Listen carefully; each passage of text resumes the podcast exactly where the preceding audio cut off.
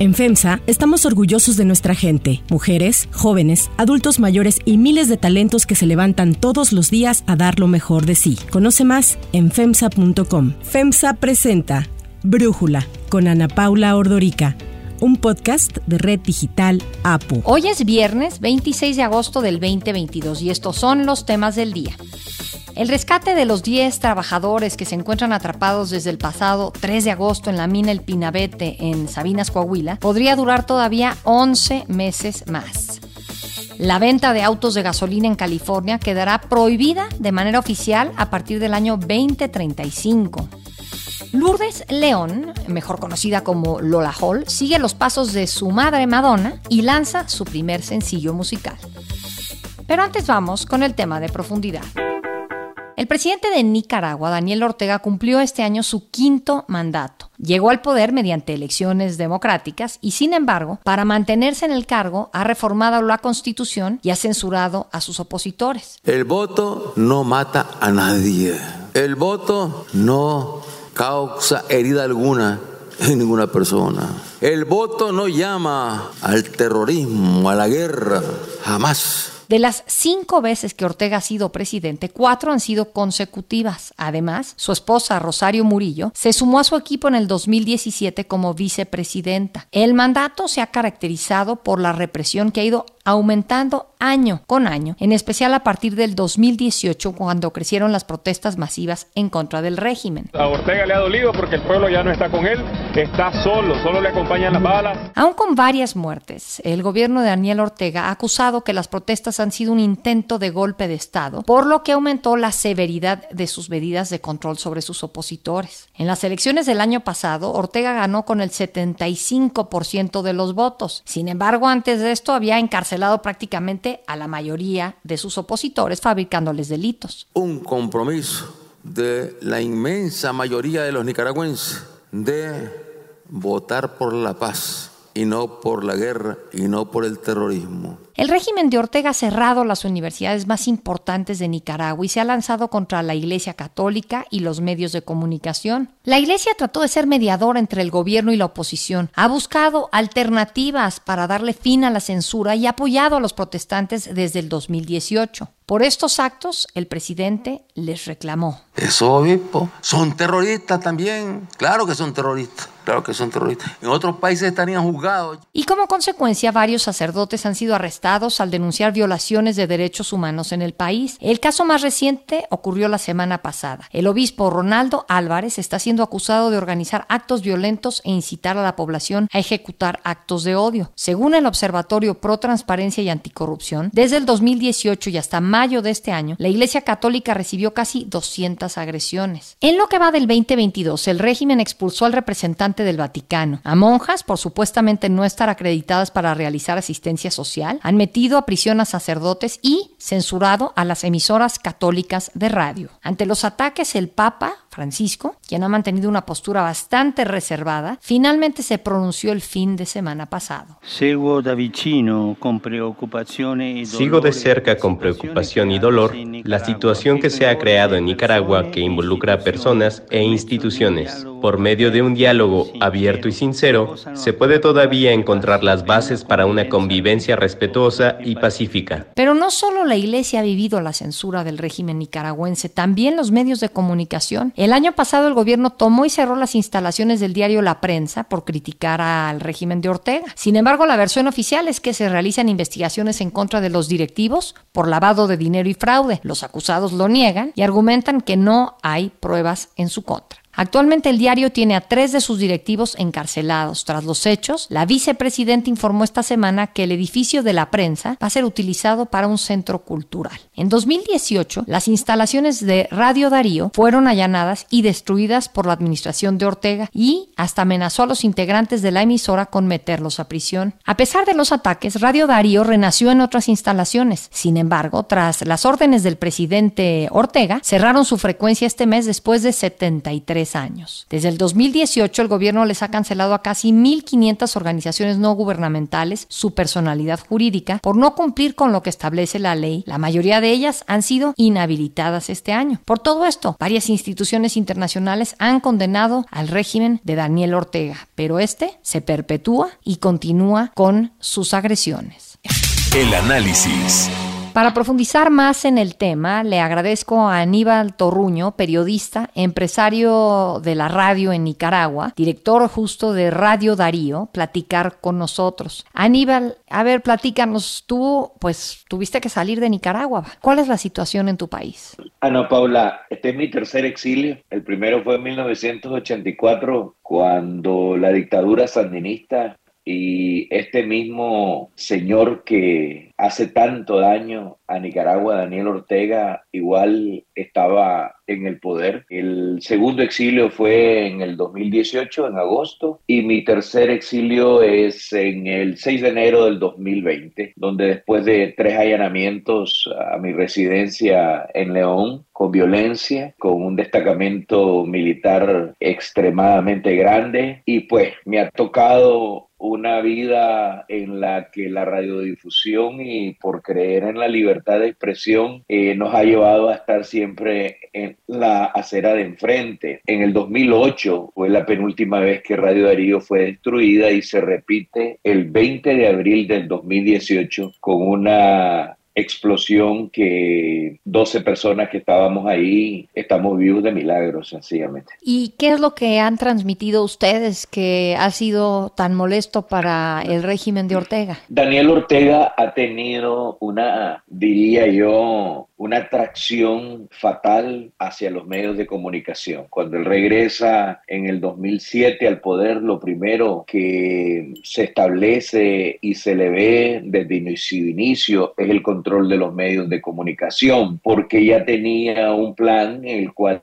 iba a implementar y a través de los años el mundo vio cómo desmontaba las instituciones políticas en Nicaragua. Lamentablemente el mundo lo vio, muchos lo denunciaron, nosotros combatíamos eso desde adentro, otros volvieron a ver al lado y otros se sumaron a él creyendo que realmente Daniel Ortega era otro, pero en realidad que era el mismo monstruo que hoy ha cometido delitos de lesa humanidad, más de 300 muertos, más de 150 presos políticos, más de 155 periodistas exiliados y un éxodo, un éxodo nunca visto, ni en los años 80 de los nicaragüenses trasladándose hacia el exterior, Costa Rica, Estados Unidos, muchos han muerto en el río Bravo, precisamente tratando de alcanzar el sueño de llegar a Estados Unidos. Ahora, eh, Aníbal, ¿cómo es que se ha podido salir con la suya, Ortega, convertirse en el autócrata que claramente es? Bueno, mira, los tiempos son tiempos diferentes. Creo que en mi niñez eran las dictaduras de los militares los que enfrentábamos y que luchábamos por las mismas causas que hoy hacemos, pero creo que las nuevas dictaduras del siglo, del socialismo del siglo XXI, que comienzan con Hugo Chávez, una Cuba que se prolonga aún más y es una enfermedad que se ha venido prolongando por todos lados, pero no solamente eso, sino que se apoderaron de las instituciones. Yo no sé si vos bien te acordás de Insulsa cuando estaba Hugo Chávez todavía en vida, se apoderaron de la Organización de Estados Americanos. Desde entonces no ha sido la misma. La Organización de Naciones Unidas ha sido incapaz de poder detener todas las arbitrariedades, los asesinatos, eh, los asedios, la destrucción, el caos, el desmontaje de los um, sistemas democráticos, no solamente en Nicaragua, es decir, vos ves serios problemas en otros países como en Bolivia, Argentina, el mismo Brasil, el mismo México con serias complicaciones y creo que estamos en un mundo sumamente complejo. Lo que ocurre en El Salvador, lo que ocurre en Guatemala con los periodistas también, en Honduras, narcoestados que se volvieron como una red de, yo diría, la maquinaria del crimen organizado más perfecta de la historia de la humanidad. Eso hace sumamente difícil, por supuesto, poder enfrentar a estos gobiernos que llegan inclusive por elecciones populares, pero una vez que están arriba cambian la historia, cambian constituciones, cambian leyes y quieren quedarse y eternizarse en el poder. Y definitivamente que eso ha creado, además de la pandemia que ya sufrimos, una pandemia que yo diría que sacude a Latinoamérica entero. Nicaragua, Venezuela y Cuba, el eje del mal, son estados que conspiran junto a los grandes titanes de Rusia y China por influenciar, gobernar y por manipularnos en un espacio donde nosotros no tenemos absolutamente nada que hacer. Latinoamérica es de los latinoamericanos, Nicaragua es de Nicaragua, uno somos muy pequeños como para estar sometidos a la discusión y la confrontación de las grandes potencias. Nosotros aquí libramos una guerra inmensa, los periodistas y los medios de comunicación independientes. No solo en Ucrania se está librando la guerra, la estamos librando acá eh, con los asesinatos de periodistas, como los vemos en México, con el encarcelamiento de periodistas, como lo vemos en Nicaragua, Guatemala, y es básicamente un caos que creo yo supera los mecanismos internacionales establecidos tradicionalmente. Tú hablas de Insulsa, que estuvo al frente de la OEA desde el 2005 y me parece que duró como hasta el 2012, 13, por ahí. Pero actualmente el secretario general Luis Almagro, ¿qué opinas de su postura? ¿Sientes que ha sido tibio también hacia la dictadura de, pues no nada más Daniel Ortega, sino de la señora Murillo, la vicepresidenta esposa de Daniel Ortega? Mira, el señor Luis Almagro te voy a recordar algo. Se resistía a llamar dictador a Daniel Ortega.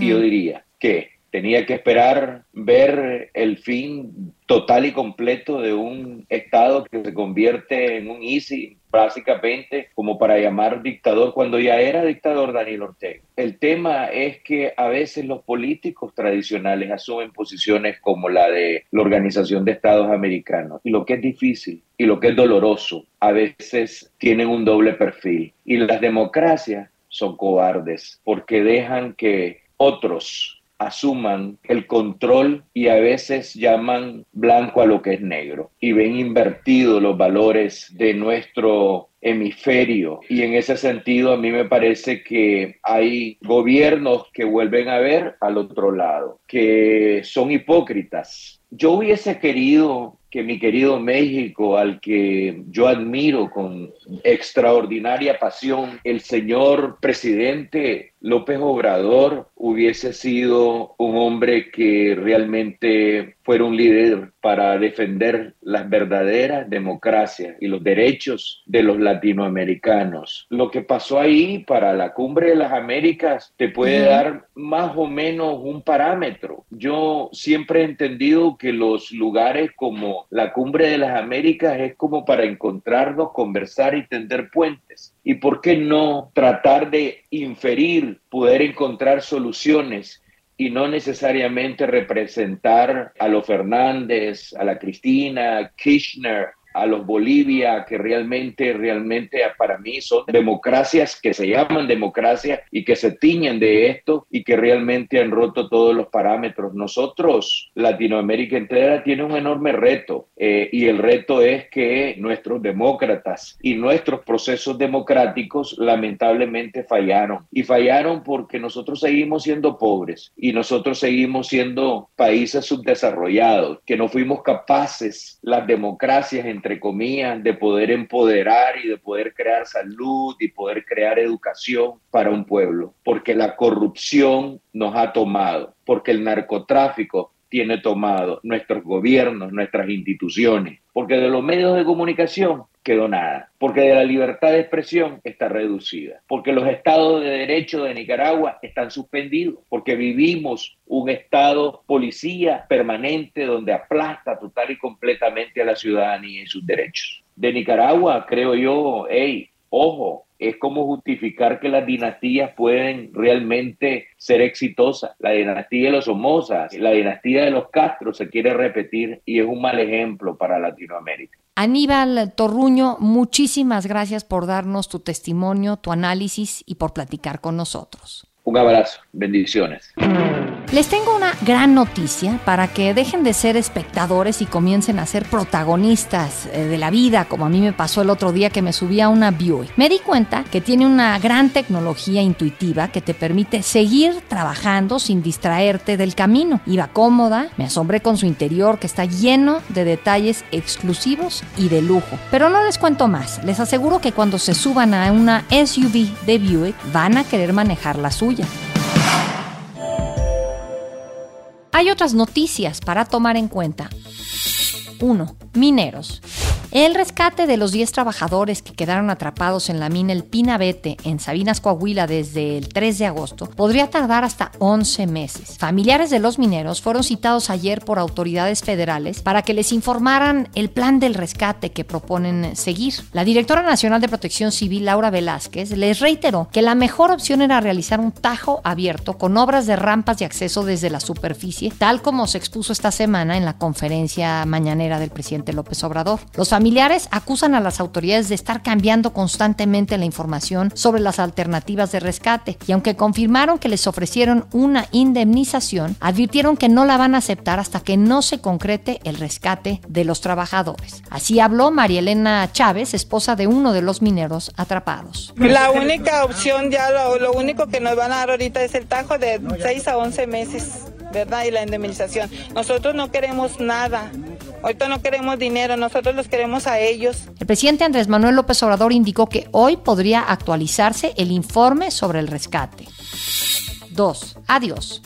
La venta de autos que utilizan gasolina en California, en Estados Unidos, quedará prohibida de manera oficial a partir del año 2035. La Junta de Recursos del Aire del Estado resolvió que todos los autos nuevos no deberán utilizar combustibles fósiles para ese año. Con esta decisión, California se convierte en el primer gobierno estatal y el único en el mundo que optará completamente por los vehículos de emisiones cero. El gobernador de California, Gavin Newsom, afirmó que la decisión demuestra que California sigue a la vanguardia, pues el estado tiene el mayor mercado de vehículos en todo Estados Unidos y solo el 6% de los autos vendidos son actualmente eléctricos. California is on the tip of the spear in terms of the effects of climate change and extremes, but we also are in the leading edge of innovation. El New York Times señala que al menos cinco estados podrían seguir los pasos de California y adoptar una medida similar. En México, el canciller Marcelo Ebrard reaccionó a este anuncio y dijo que eso demuestra la necesidad de acelerar la producción y el uso de vehículos eléctricos en nuestro país.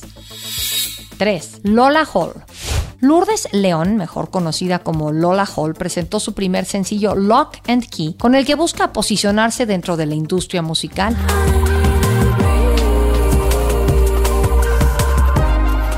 El debut de la bailarina y modelo ha llamado la atención porque es la hija mayor de la reina del pop, de Madonna. Expertos en música han señalado que la canción cuenta con ritmos muy parecidos a los que su madre utilizó en Ray of Light, publicado en 1997.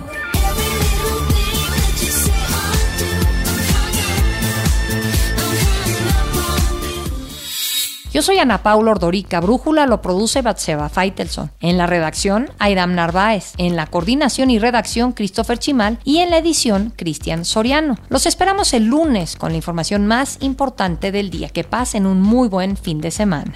Oxo, Farmacias ISA, Cruz Verde, Oxo Gas, Coca-Cola FEMSA, Invera, Torrey y PTM son algunas de las muchas empresas que crean más de 245 mil empleos tan solo en México y generan valor como parte de FEMSA. FEMSA presentó Brújula con Ana Paula Ordorica, un podcast de Red Digital APO.